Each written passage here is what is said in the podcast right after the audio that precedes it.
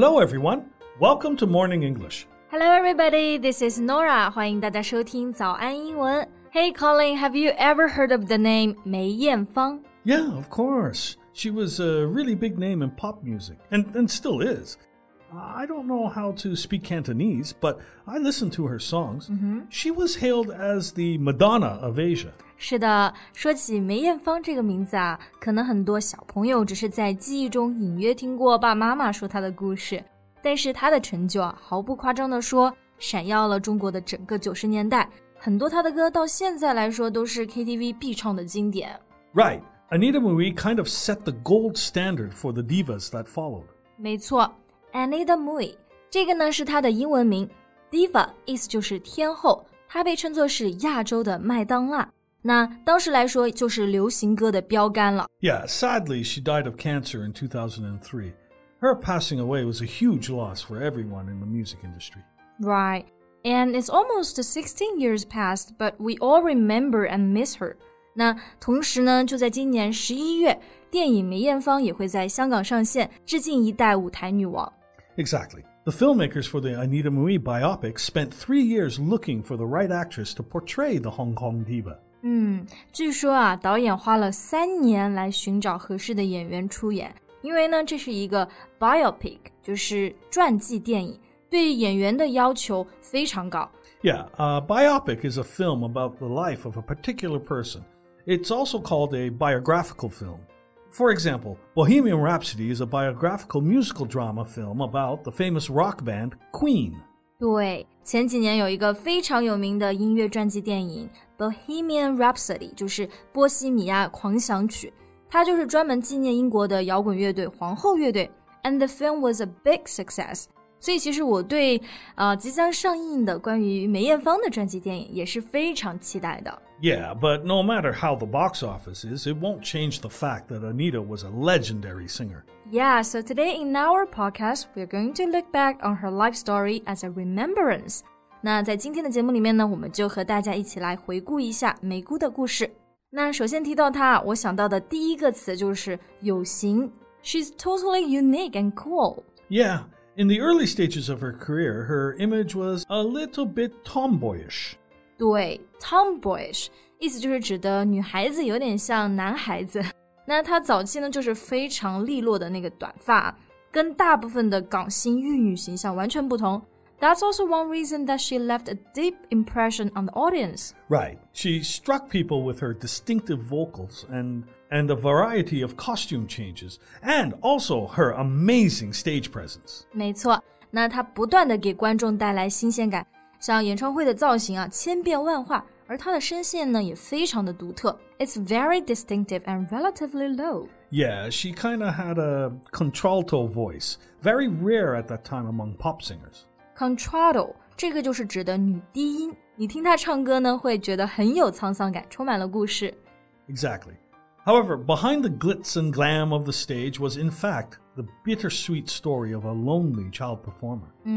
Glitz and glam of the stage 指的就是舞台的浮华和魅力。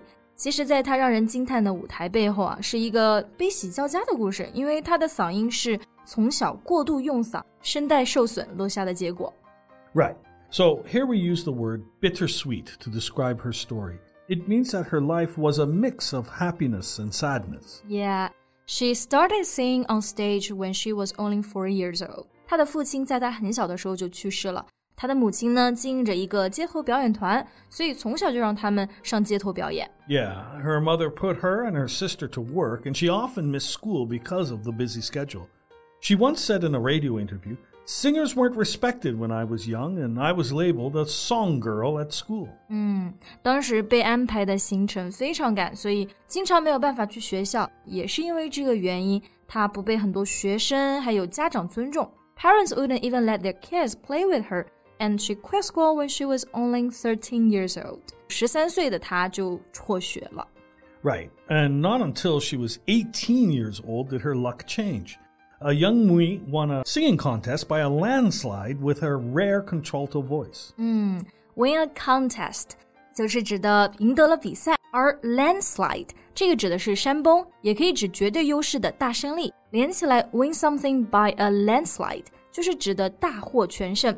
她在十八岁的时候参加比赛，就以独特的女低音胜出了，这才被人得知，然后就开始出名了。Yeah, she proved that success is no accident. It is hard work, perseverance, learning, studying, sacrifice, and most of all, love of what you're doing or learning to do. 对，真的成功并不是意外，或者是单纯的这个运气。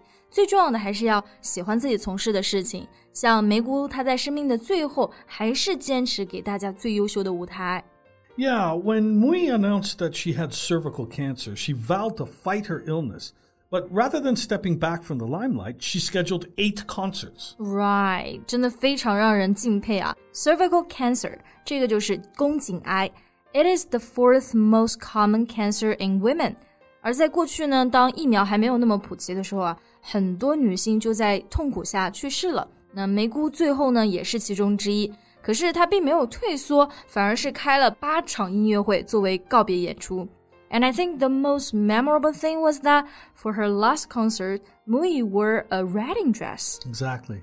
She looked absolutely stunning. And she told the audience a heart wrenching story about the opportunities she had missed to be a bride, advising fans to seize the opportunity to get married and start a family. 嗯，最后演唱会的时候，她身披白纱，告诉听众要珍惜眼前人。 那最后呢，终其一生，梅艳芳在三十岁之前生两个孩子的愿望始终没有实现，这一点也是挺令人感觉到遗憾的。Yeah, but from another aspect, I think she also accomplished her dream. She was married to the stage and gave her life to her performances. Yeah, I really like this idea. 那么从另外一个方面来说呢，她是嫁给了舞台。嗯，这个就会感觉到她是完成了自己的心愿了。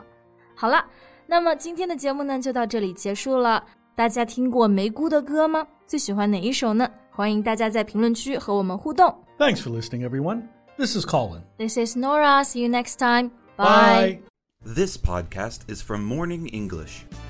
学口语就来早安英文。